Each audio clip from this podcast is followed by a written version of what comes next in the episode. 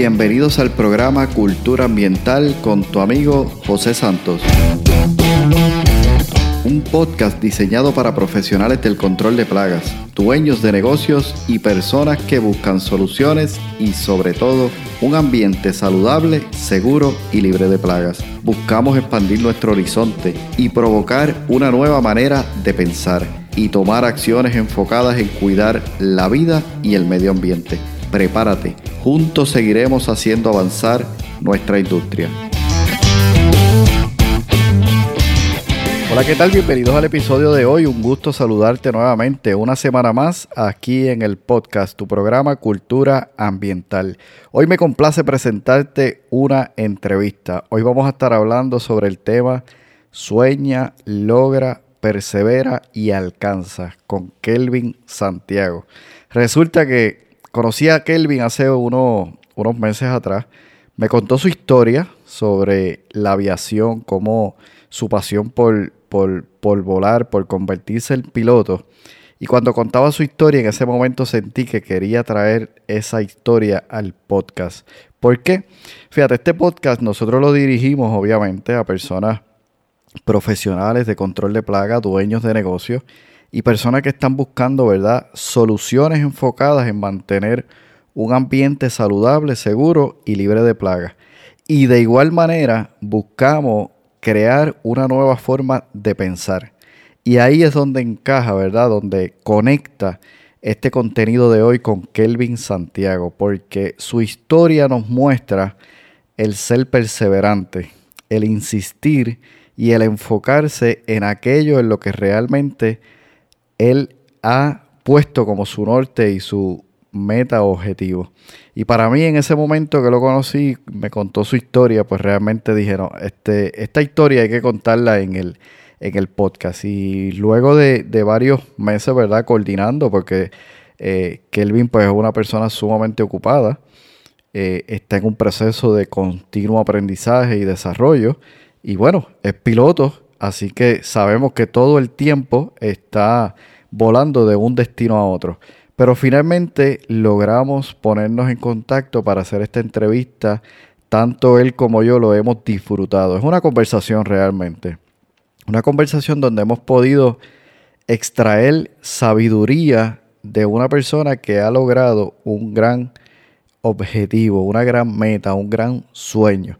Y no solamente se ha quedado ahí, sino que escuchará, ¿verdad?, cómo él ha seguido compartiendo lo que ha ido aprendiendo con otras personas. Entonces, te dejo aquí con la entrevista para que tú mismo puedas escuchar a Kelvin, su historia y cómo realmente me ha impactado a mí y espero que de igual manera te impacte a ti para que tú comiences, si no lo has comenzado, a enfocarte en aquello que realmente es tu pasión, tu sueño, tu meta, tu objetivo, tu propósito de vida. Así que te dejo aquí la entrevista y regreso contigo al final para unos comentarios. Comencemos. Saludos Kelvin, ¿cómo estás? Bienvenido al podcast. Saludos José, es un placer, un honor para mí estar contigo. Muchas gracias por la invitación. Qué bueno, qué bueno. Sabes que tenía muchas ganas de hacer esta entrevista y aunque se sale un poquito, ¿verdad? Del, del contexto o el, o el, formato, ¿no? del podcast Cultura Ambiental, o que ciertamente se, se añade por mucho valor que tú traes estaba muy deseoso de hacer esta entrevista porque tu historia me, me cautivó cuando te conocí, me hiciste, ¿verdad? Parte de esa historia y dije, hay que tener a Kelvin en el podcast. Y, Muchas gracias. Y, hoy estamos aquí, así que te doy la bienvenida, te doy las gracias por sacar de tu tiempo. Muchas eh, gracias. que, sé que tienes una agenda súper ocupada, así que gracias por, por, la invitación, o sea, por aceptar la invitación con nosotros. Gracias por la invitación. Súper. Me gustaría comenzar preguntando de quién es Kelvin, dónde naciste, cuál es tu preparación, cualquier detalle que quieras contarnos sobre, sobre ti, este es el momento. ¿Quién es Kelvin? Cuéntanos. Kelvin este, es este muchachito de la barriada San Luis de Ay Bonito, este, que desde chiquitito eh, siempre le encantó la transportación, siempre la hermana mayor de él, este, mi hermana, ella eh, estudiaba en Mayagüez todos los weekends, solíamos llevarla al colegio de Mayagüez y de camino allá pasábamos por el aeropuerto de Merceditas, Ponce, yo siempre veía ese aeropuerto y me daba como una emoción, pero siempre me gustó la transportación y yo veía los barcos cuando pasábamos por la Coico, por Guayanilla, y yo decía, wow, algún día quisiera como conducir algo gigante, barcos, trenes, aviones. Yo este, hasta si iba en una gira en la escuela, iba en la, guagua, y yo quería ser el chofer de la guagua. Siempre que, quería conducir algo, entonces mi abuelita, en paz descanse, ella vivía en un edificio, un condominio este, de nueve pisos. Y entonces, pues, yo siempre pasaba todo por horas, me iba al elevador y jugaba a subir y bajar de, piso y cada vez que había un, alguien que iba a subir a su piso, pues yo jugaba que yo era el piloto del elevador y lo llevaba de piso a piso, siempre tuve eso. Pero cuando tenía 10 años, por primera vez fuimos a Nueva York a visitar a unas amistades, mi madre me llevó y por primera vez viajé en un avión y yo dije, no, definitivamente esto es lo que yo quiero hacer, yo quiero ser piloto y esa fue eh, mi nuevo, mi sueño este, y meta que me propuse desde que yo tenía 10 años y se me hizo cuesta arriba a pasar de los años, porque a pesar de que aprendemos, o sea, nos dan clases de inglés, pero yo no sabía mucho inglés, o sea, no sabía inglés, hablar conversacional, ni tenía el dinero para poder pagar las licencias. Este, se me hizo bien cuesta arriba, pero fueron siete años que me tomó en hacer mi bachillerato en ciencias de aviación este, con la Universidad Interamericana de Puerto Rico, Bayamón. Ellos tienen un programa de aviación que ahí hice todas mis licencias hasta que me convertí en instructor de vuelo.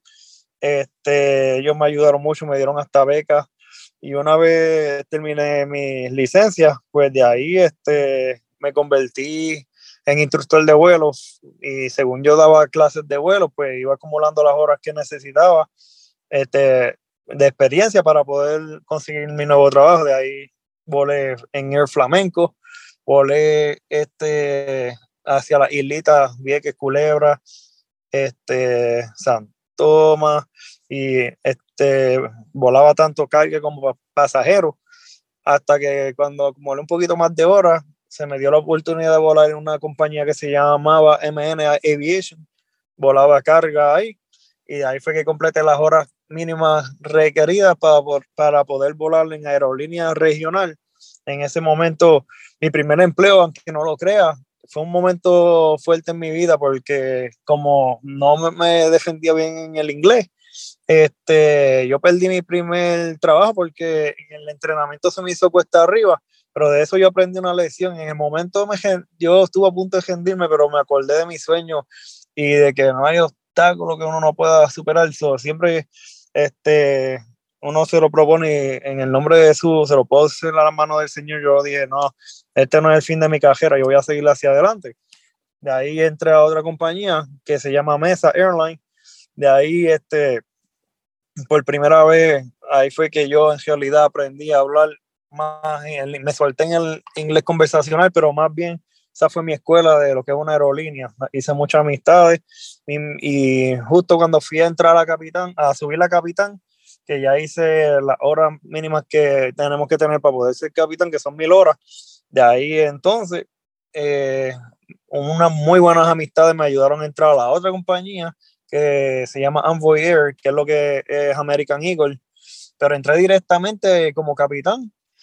Y entonces, este, de ahí hice muy buena experiencia, aprendí muchas cosas y y dos años después fue que pasó lo del COVID, cuando llegó el COVID a nuestra vida, fue lo mejor que me pasó a mí, porque a pesar de que me, eh, fue un momento fuerte en la economía, me tocó bajar a copiloto, ya que este, por el, número de señoría, que obviamente el número, una vez entra a la compañía, el número que tiene, pues este, hubo personas que bendito le dieron lo que se llama furlough, perdieron su trabajo, pero gracias a Dios no me dio furlough, pero como habían ahora muchos más capitanes y menos personal, porque ya no se estaba haciendo muchos vuelos, pues tuvieron que cortar los vuelos, ¿verdad?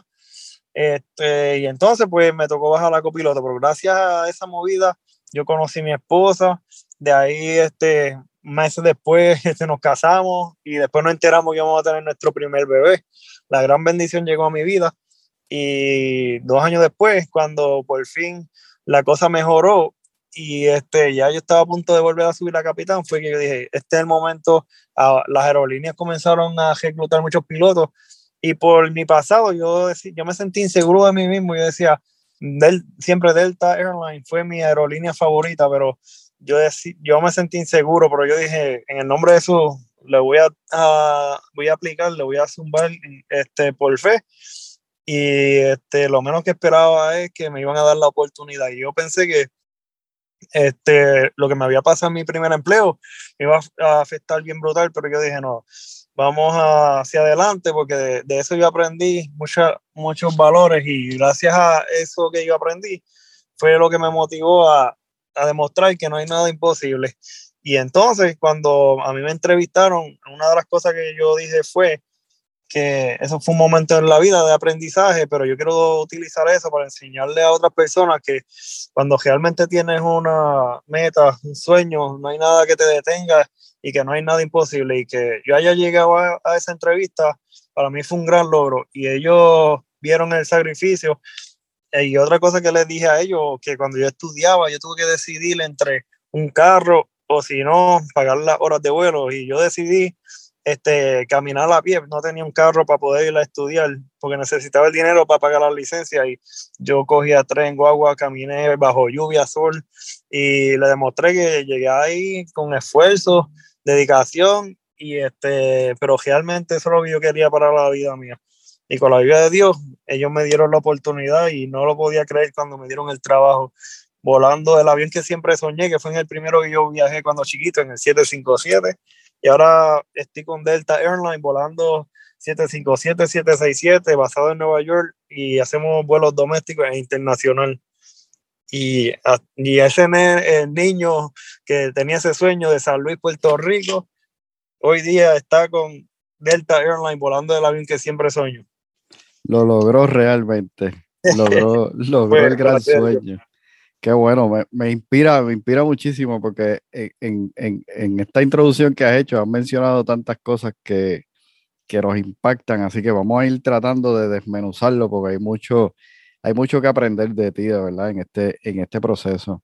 Cuando, cuando ya te diste cuenta que realmente ser piloto era lo tuyo, me estaba hablando que tenías algunos 10, 11 años. O sea, como, como un niño, o sea, trataba de visualizarme yo de niño, intentando entender qué quería hacer ya cuando fuese adulto. O sea, tú, tú entendiste en ese momento lo que quería hacer. ¿Cómo fue ese proceso? O sea, realmente, ¿qué se dio que tú dijiste, si yo quiero ser piloto, ¿había alguna razón específica o simplemente lo sentiste, te nació y sabías que eso era precisamente lo que deseaba?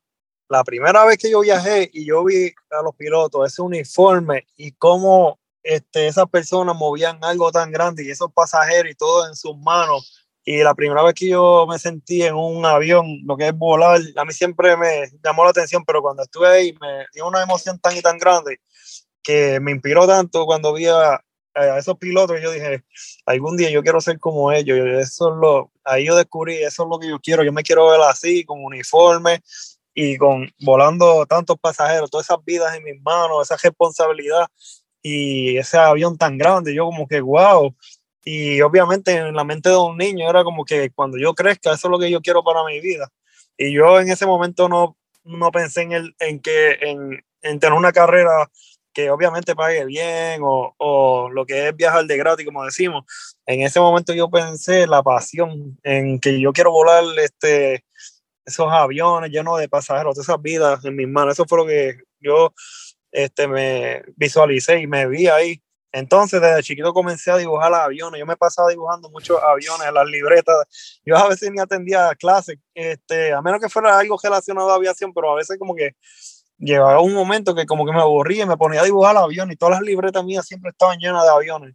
Y eso era lo que yo siempre quería desde chiquitito. O sea, que hasta cierto punto sentiste o descubriste en ese momento que ser piloto era tu propósito de vida.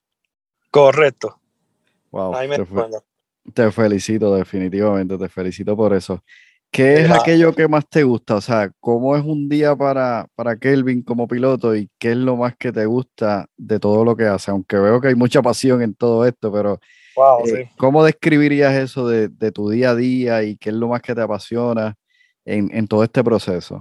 Es que es como que mi trabajo, no lo veo como un trabajo, lo veo como un hobby. Es como que desde que yo llego al avión, es como que yo primero que nada no lo creo todavía que estoy trabajando en Delta, en el avión que siempre soñé, y se me paran los pelos nada más cuando yo estoy en el jet bridge, que es por donde abordamos, y estoy entrando al avión, y este y cuando veo todos esos pasajeros mirándonos porque obviamente ellos muchos y me lo han dicho wow nuestras vidas están en tus manos como que esa sensación de que wow todas esas vidas están en nuestras manos es una cosa bien emocionante para mí y que ellos y que Delta pone la confianza en nosotros sabes que nos dieron, obviamente pasamos un entrenamiento riguroso y, para eso nos hemos preparado, pero es mi pasión saber que hay muchas vidas atrás que van con diferentes propósitos, ya sea vacaciones, para encontrarse con familiares, algunos con buenas noticias, otros con no muy buenas, pero todos se unen en un propósito en ese vuelo y es como que conectar vidas, llevarlos safely de punto A a punto B y eh, el mes que viene no saber hacia dónde el destino me va a llevar y como que siempre hay un crecimiento laboral, es como que eso me apasiona. Wow, tremendo. Y eso que mencionas es muy cierto. Sabes que hace poco yo tuve que salir de viaje y viajaba con mi hermano y mientras esperábamos el avión yo le comentaba justo eso. Le decía, sabes que nosotros estamos aquí en el aeropuerto con un propósito en particular. Y si miramos a nuestro alrededor, vemos gente que van de vacaciones, personas que vienen de trabajo o regresan de trabajo, otros tal vez van a una cuestión médica y, y, todo de alguna manera, ¿no? Conectamos en un mismo, en un mismo punto, pero con diferentes emociones. Eh, sumamente interesante eso. ¿Sabes qué me gustaría pensar, eh, preguntarte? Que me cuentes, mencionaste sobre tus retos, especialmente un gran reto fue el idioma, eh, pero seguramente dentro de ese proceso también tuviste otros retos con los cuales tuviste que lidiar, la falta de confianza, tal vez de tu parte y tal vez de otras personas. Cuéntanos un poquito más sobre cómo es ese proceso que tú lograste superar y en especial para aquellas personas que están tal vez luchando contra esto, pues también puedan entender que hay oportunidad para poder vencer cada uno de estos retos. Aquí lo importante es uno sabe este, que uno tiene más que un sueño, una meta, porque hay una diferencia entre decir yo, yo quisiera hacer, ah, yo voy a hacerlo en el nombre de Jesús, Obviamente yo siempre pongo a Papito Dios por delante. En el nombre de eso yo voy a hacer esto, me lo voy a proponer, voy a luchar por eso. Y si no sé inglés, voy a buscarme la manera. Un ejemplo, cuando yo empecé en aviación, no había Google Translator. Cuando yo empecé en, en la universidad, en los tiempos de antes, pues obviamente los libros, los, los, los libros de, de aviación son en inglés. So, yo me vi en la necesidad de aprender a leer inglés, pues ¿qué yo hacía? pues yo voy a buscarme la manera de entender esto. Yo cogí un papel en blanco, un diccionario, antes era este, los diccionarios, que eran unos libros bien grandes, y yo cuando estaba leyendo había una palabra que no la entendía, la escribí en ese papelito, buscaba el diccionario el significado, ok, ya sé lo que es la palabra. Vuelvo y leo todo, ok, la palabra lo busco en el papel, ok, esto es lo que significa, oh, ya entiendo lo que me está diciendo la, la oración. Y así lo hice con todo hasta que aprendí a entender el libro. Y obviamente eh, así fue que yo empecé a sobrevivir. En cuanto a conversacional, eh, obviamente como boricua muchas veces tenemos muchos temores, miedo. Yo veía una persona americana que se me paraba al lado, yo le oraba a Dios que no me hablara porque yo no sabía hablar. Pero de momento como que yo me propuse, no, yo tengo que romper eso. Y yo le decía a mi hermana, dame una lista que yo voy a ir para el supermercado y yo voy a ordenar en inglés voy a hacer. Y yo con el inglés manché plátano, con la ayuda de Dios, iba allá hasta que sobrevivía. Y cada día fui eh, exponiéndome más, hablando con la gente y le fui perdiendo el miedo al inglés. esos son ejemplos de cómo uno vence los obstáculos. Eh, cuando uno tiene una meta, un enfoque, uno busca la manera, uno se la arregla, se la arregla para lograr este, el cometido, la meta.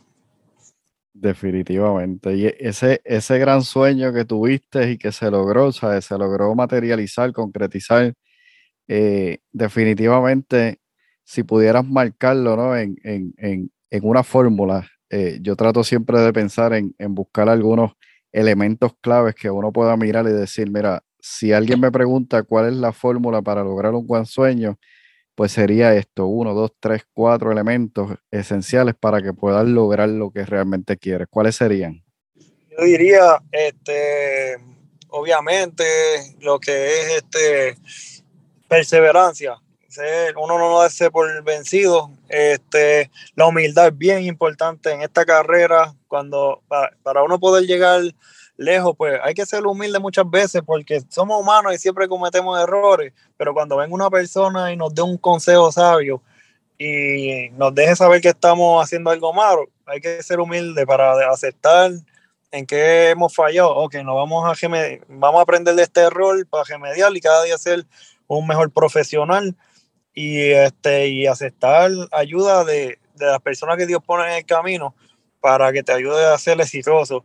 Porque yo he visto con, este, personas que pues no se dejan ayudar y entonces se están cerrando las puertas y eso es una de las partes de la fórmula bien importante, lo que es la honestidad, lo que, la, eh, lo que es la ética, cuando uno quiere hacer las cosas bien hechas, correctamente, eh, uno tiene valores, ¿verdad? Este, y obviamente también este, lo que habíamos dicho, perseverancia, este, determinación y, y, ser bien responsable en esta carrera es bien importante también. Y cuando uno une todos esos valores, todo hace que uno sea exitoso en esta carrera y en la vida. Claro, claro, definitivo. Te felicito por eso, ¿sabes? La verdad que te, admiro mucho por, todo este proceso que has pasado y como dije al inicio, admiro mucho y, me cautiva mucho tu historia y sé que también a la audiencia, pues de igual manera va a ser así. Cuando pienso en un piloto, veo desde mi punto de vista, claro está, un trabajo complejo, de muchos riesgos, eh, también con muchas, digamos, elementos a tener en cuenta, tú sabes, cómo, cómo, cómo se organiza la mente de un piloto para poder tener control de todas aquellas cosas que, se deben cumplir para que un avión en primer lugar se eleve y luego pues tenga un buen viaje y finalmente pues llega a un destino seguro. O sea, ¿cómo es ese mindset, si es que existe, de un piloto? Es como mucha información, este, obviamente, eh, es como también tenemos lo que es la experiencia, para llegar a donde hemos llegado, obviamente hemos tenido que pasar muchas situaciones en la vida que hemos aprendido de ellas. Este, obviamente estudio. Eh, para ser piloto no es como que aprendí a volar un avión y ahí se quedó todo. Tenemos que todos los años eh, tomar lo que es, como decirle, educación continua, mantenernos leyendo, aprendiendo. Este, a mí, yo soy una persona que cuando yo estoy volando con una persona que lleva muchos años en esto, me encanta hacer preguntas y decirle, mira, este, ¿qué usted piensa de lo que yo estoy haciendo? ¿Algo que yo pueda mejorar? Este, ¿Cómo usted haría esta situación? ¿Cómo usted? Y como que trato de aprender cada día más. Entonces, uno va aprendiendo nuevas cosas, más juntándolo con lo que ya uno sabe, uno va aprendiendo mucho. Este, y cuando uno está volando, son tantas cosas que están pasando, uno está pensando en meteorología, uno aprende, eh, uno como piloto también sabe, tenemos que saber de física, qué es lo que está pasando físicamente, ¿verdad? Las fuerzas de gravedad, este, lo que produce el lift, qué es lo que hace que el avión se mantenga en el aire, este, que eh, también estamos pensando en, en, ¿cómo podemos decirlo? Son tanto, em, podemos decirle hasta en la mecánica del avión, tú sabes, los sistemas, cómo van funcionando, si algo de momento eh, no está eh, trabajando como se supone, ya uno piensa en los libros, en lo que uno ha aprendido de sistemas, qué es lo que puede estar pasando y uno va visualizando todo. Y obviamente lo más importante es uno adherirse a los procedimientos de la compañía, porque todo está hecho para mantener un orden. Si uno sigue los procedimientos este, y no se sale de esos procedimientos, pues obviamente eso hace que tú este, estés operando de una manera bien safely y este, no, no, hay gente que obviamente se salen de los procedimientos y ahí es que han habido accidentes todo está escrito por alguna razón y hay muchos procedimientos. Es cuestión de cada día estudiar más y mantenerse aprendiendo. mantenerse, mantenerse actualizado puede incluso salvar tu vida y la, la vida de, de, las personas que estás en, en, en, siendo responsable de ellas, ¿no? En ese momento. Correcto. Correcto. Y a veces también ha pasado que han habido accidentes y a mí personalmente me gusta estudiarlo, como que ah, si sale un video este, de un documental de un accidente que hubo, pues uno aprende esos errores y eso nos hace crecer porque uno aprende a cómo evitarlo. Sí, definitivamente. Oye, Kelvin, ¿y el miedo? ¿Cómo, cómo lo manejan? Porque estando allá arriba con, una responsabilidad tan, tan grande, eh, debe sentirse algún tipo de miedo, ¿no?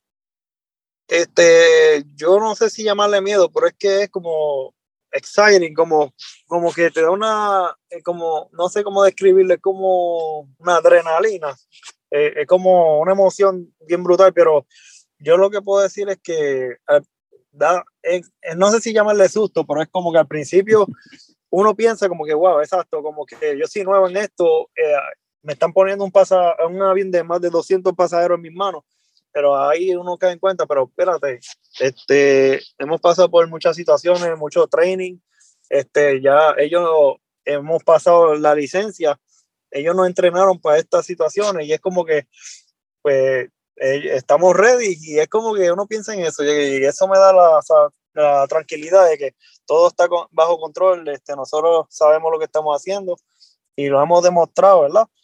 Y cuando pensamos eso, este, eso nos da tranquilidad y es como que nosotros aprendemos a manejar los nervios porque para eso no, eh, nos dan training. Y este, eh, cuando estamos en training nos ponen situaciones, ¿verdad? Escenarios que tenemos que demostrar que somos capaces de manejar. Y cuando llega un momento malo, es cuestión de seguir los procedimientos y hacer lo que sabemos. Y todo, gracias a Dios, sale bien. Yo he tenido experiencia en el, en, no en esta compañía, pero en una compañía pasada. Yo tuve una emergencia en el cual una vez un avión se me despresurizó.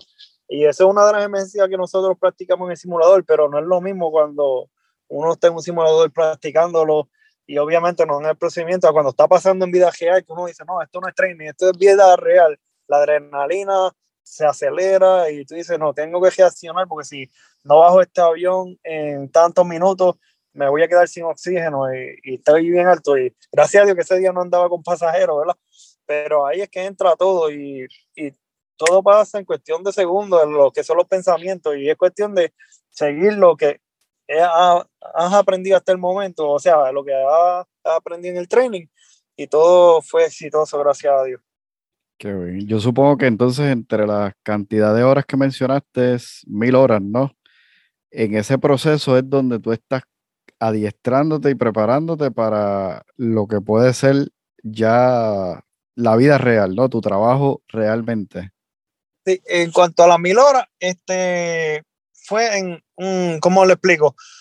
Primero, este, para llegar a una aerolínea regional, ¿verdad? Este, teníamos que tener 1500 horas, pero una vez ya estamos en esa aerolínea, o lo que es una aerolínea regional, ¿verdad? este, ahí adicional a las 1500 horas, tenemos que hacer 1000 horas, pero en aerolínea para poder ser capitán. So, ya eran más de 2500. En ese momento yo venía ya de volar carga, yo tenía algunas 3000 horas y pico y después fui capitán y después con todo lo que pasó, pero a la hora de entrar a la Delta ya tenía como 4.300 horas, no me acuerdo, 4.000 y pico, pero sí, este, todas horas, eh, de momento, como que en el momento, todo te, son tantas vivencias y experiencias que como que todo te hace sentido. Y hay gente que no, no tiene que tener tantas horas como decir, y he sabido de personas con más de 12.000 horas, como he sabido de gente de 3.000 horas, que, y son tremendos pilotos porque eh, la clave es obviamente mantenerse aprendiendo de, personas que saben, este, gente sabia y a coger consejos. Y eso yo digo que es el, éxito en esta carrera. Sin duda, y seguramente en otras carreras es igual, ¿no? Lo que sucede es que no, no necesariamente lo, lo vemos de esa manera y, realmente es importantísimo, ¿no? Mantenerse actualizado, aprendiendo. Lo que mencionaste hace un rato, ¿no? La humildad de saber que podemos preguntar a alguien que ya ha pasado por ese proceso y nos puede enseñar. Yo creo que eso hace que, nosotros realmente aceleremos, ¿verdad? El, desarrollo y el crecimiento en, nuestra carrera, que sin duda pues es, es sumamente importante. Ahora, sé que te apasiona volar, eh, es una, si no es tu gran pasión, la, la, pasión más grande. ¿Hay algo que te apasione mucho más que volar?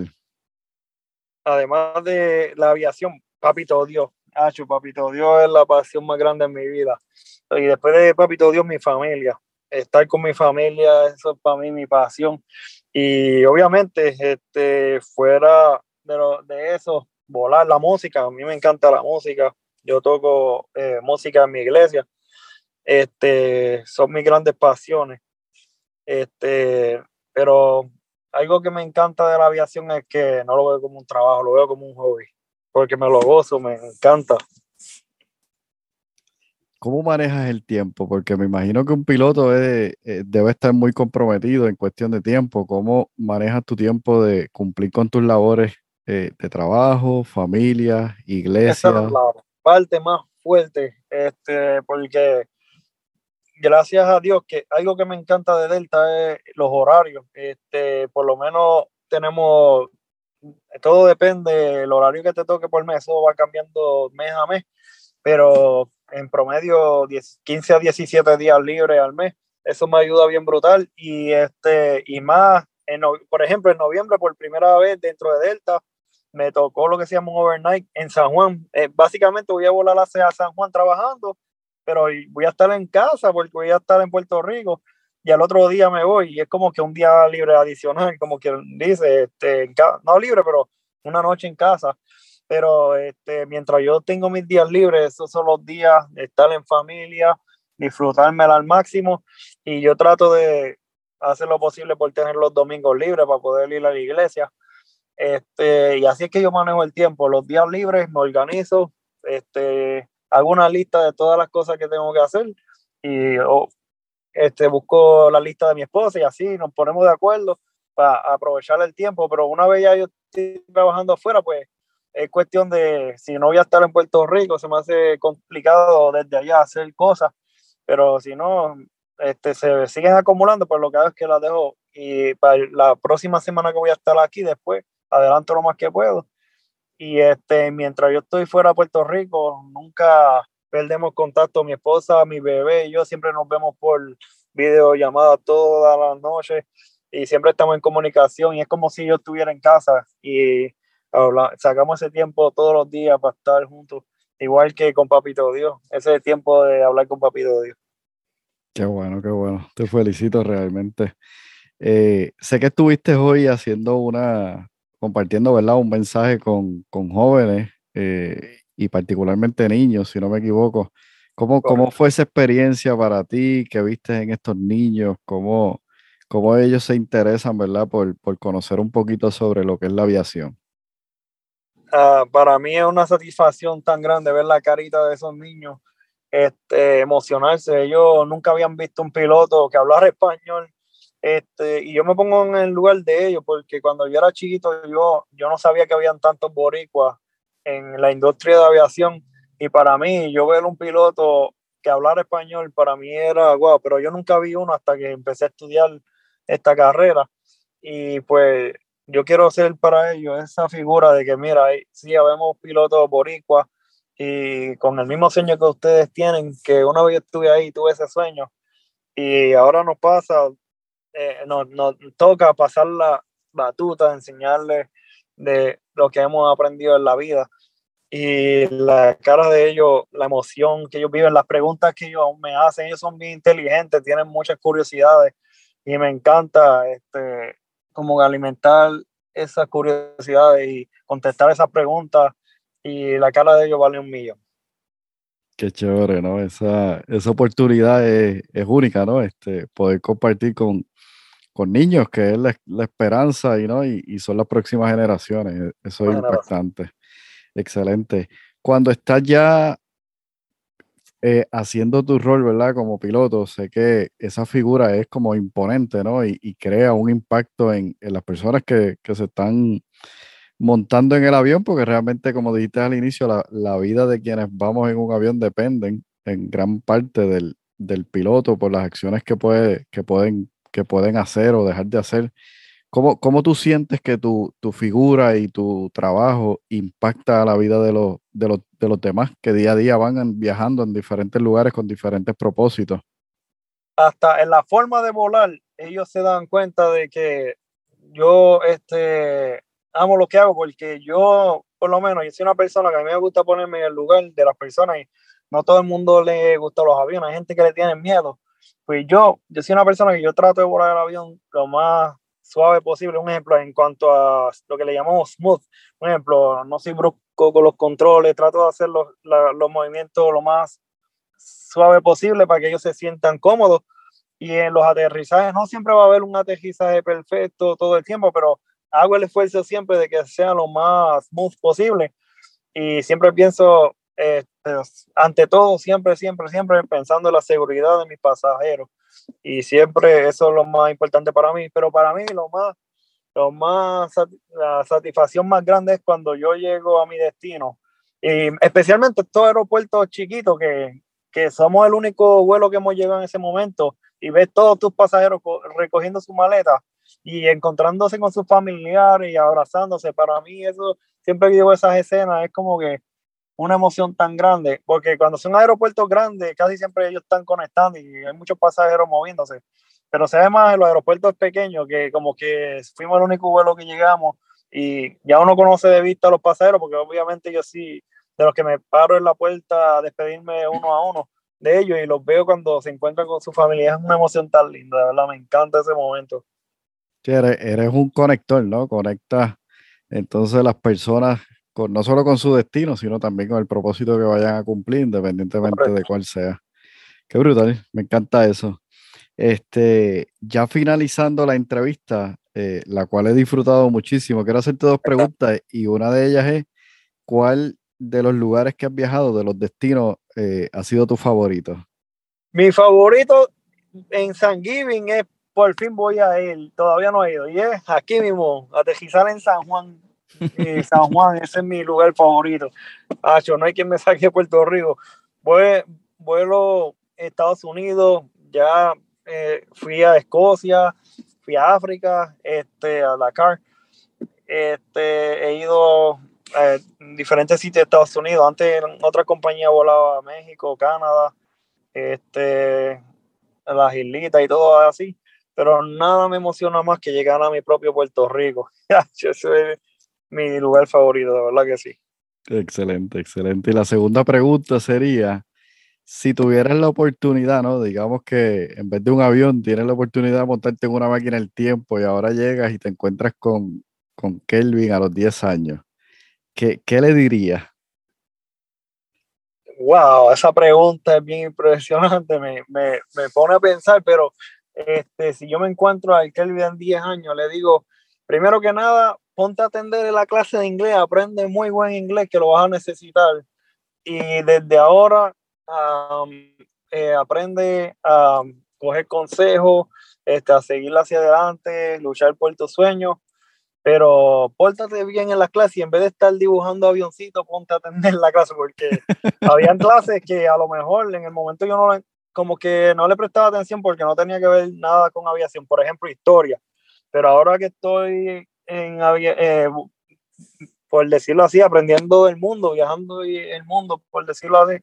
Este, ahora me está interesando la historia y a veces son cosas que, wow, un niño sabe y ahora yo lo estoy aprendiendo. A lo mejor yo de 10 años con esa mentalidad me hubiese interesado más por la historia y cosas así y expandir más mis conocimientos. Tremendo, tremendo. Kelvin, la verdad que he disfrutado mucho esta, este ratito, esta conversación que hemos tenido.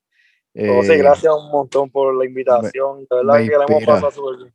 Sí, me inspira muchísimo y siempre que tenemos la oportunidad de vernos, ¿verdad? Pues conversamos y, y, siento siempre que aprendo, aprendo mucho de, de ti, tus experiencias, aun cuando yo pienso que tú eres más joven que yo, pero aún así yo soy al igual que tú que piensa que puede aprender de todo el mundo siempre aprender algo y eso es importantísimo.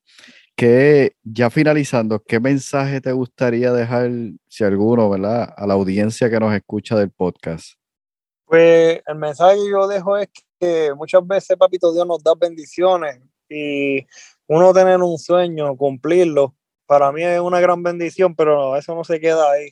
Nosotros eh, debemos pasar, este, compartir las bendiciones para las próximas generaciones, enseñar a los que vienen detrás, este, de qué uno ha aprendido, de qué estamos hechos y de que no hay nada imposible cuando se lo dejamos en las manos de Papito Dios y realmente no hay obstáculos y que y pasar ese granito de arena a la próxima generación. Y hay un dicho que decía Henry Ford que me inspiró mucho, mucho, mucho, que no importa este, en la vida, cuando tú sientas que todo va en contra de ti, acuérdate que los aviones despegan contra el viento y no a favor del viento. Y eso es bien cierto, a veces uno siente muchas situaciones en la vida y uno no entiende el por qué, de lo que está pasando, pero no se da cuenta que eso nos está haciendo fuerte y fuerte para superar los obstáculos y nos forman este, y nos hacen ser más grandes cada día. Y eso es lo que nos inspira a, llegar hacia, hacia el próximo nivel y después ayudar a los que vienen detrás. Excelente, excelente. Bueno, sin duda, eh, como te digo, he disfrutado mucho la entrevista, agradezco por tu tiempo, agradezco por por hacer lo que haces, porque realmente inspiras a muchas personas y estás poniendo definitivamente un granito de arena para que las próximas generaciones pues sean más resilientes, ¿no? Y sean más capaces para esforzarnos y lograr lo que buscamos, nuestros sueños, nuestras metas, nuestras pasiones. Así que una vez más, gracias por aceptar la invitación y espero que en algún momento, ¿verdad?, se, se repita. Claro sí, muchas gracias a ti por la invitación. Ha sido un gran placer y honor estar aquí junto a ti. Excelente. que se repita, claro que sí. Y te pregunto, a ti que estás desarrollando tu negocio de control de plaga, así como Kelvin toma tan en serio, ¿verdad? Su, su profesión y se ha esforzado tanto, primero por la educación, constantemente está aprendiendo, trata a sus pasajeros como lo más valioso porque realmente se siente muy responsable de ellos cuando vuela. Incluso mencionaba que toma muy, muy en cuidado en cómo vuela el, el avión, cómo hace esos movimientos, cómo comunica el mensaje, tal vez cuando las cosas no estén del todo bien, porque para él sus pasajeros son lo más importante en ese momento. Mi pregunta para ti es la siguiente, ¿estás tomando en serio tu negocio, tu profesión, cuidas de tus clientes como lo más importante en ese momento en el que estás con ellos, en el que estás ofreciéndole el servicio, estás haciendo lo necesario para constantemente estar educándote de manera que tu servicio sea un servicio de excelencia. Tomas la educación continua, como lo mencionaba Kelvin, ¿no? Como momentos de aprendizaje, incluso busca documentales o casos eh, ya eh, grabados en los que él pueda ver errores que se cometieron y poder aprender de ellos. O tal vez estás teniendo la humildad necesaria para poder acercarte a una persona tal vez que lleva mucho más tiempo que tú para pedir consejos, para pedir eh, retroalimentación y decir, oye, esto que estoy haciendo está bien, ¿qué me, qué me aconsejas? ¿Qué me recomendaría? Kelvin nos ha dado un gran ejemplo de tomar su profesión muy en serio, hacerlo con pasión y con mucho ánimo y con mucho amor. Así que te animo a que continúes. Y como dice este podcast, al final juntos seguiremos haciendo avanzar nuestra industria. Eso es nuestra misión con este podcast, con este, esta plataforma que tenemos para comunicar el mensaje. Queremos que cada episodio que hacemos sea un episodio que cale hondo en tu mente, en tu corazón y en lo que haces día a día. Te espero en el próximo episodio. Repasa esta entrevista, compártelas con tus seres queridos y déjame una reseña. Permite que otras personas, a través de tu reseña, encuentren este podcast y el contenido que estamos compartiendo en él. Me despido por este momento, no sin antes decirte, recuerda que juntos seguiremos haciendo avanzar nuestra industria. Has escuchado el podcast Cultura Ambiental para más información visita nuestra página web culturaambientalpr.com. Allí encontrarás información sobre este tema y sobre otros temas de interés. Cultura ambiental, impactando la industria del control de plagas.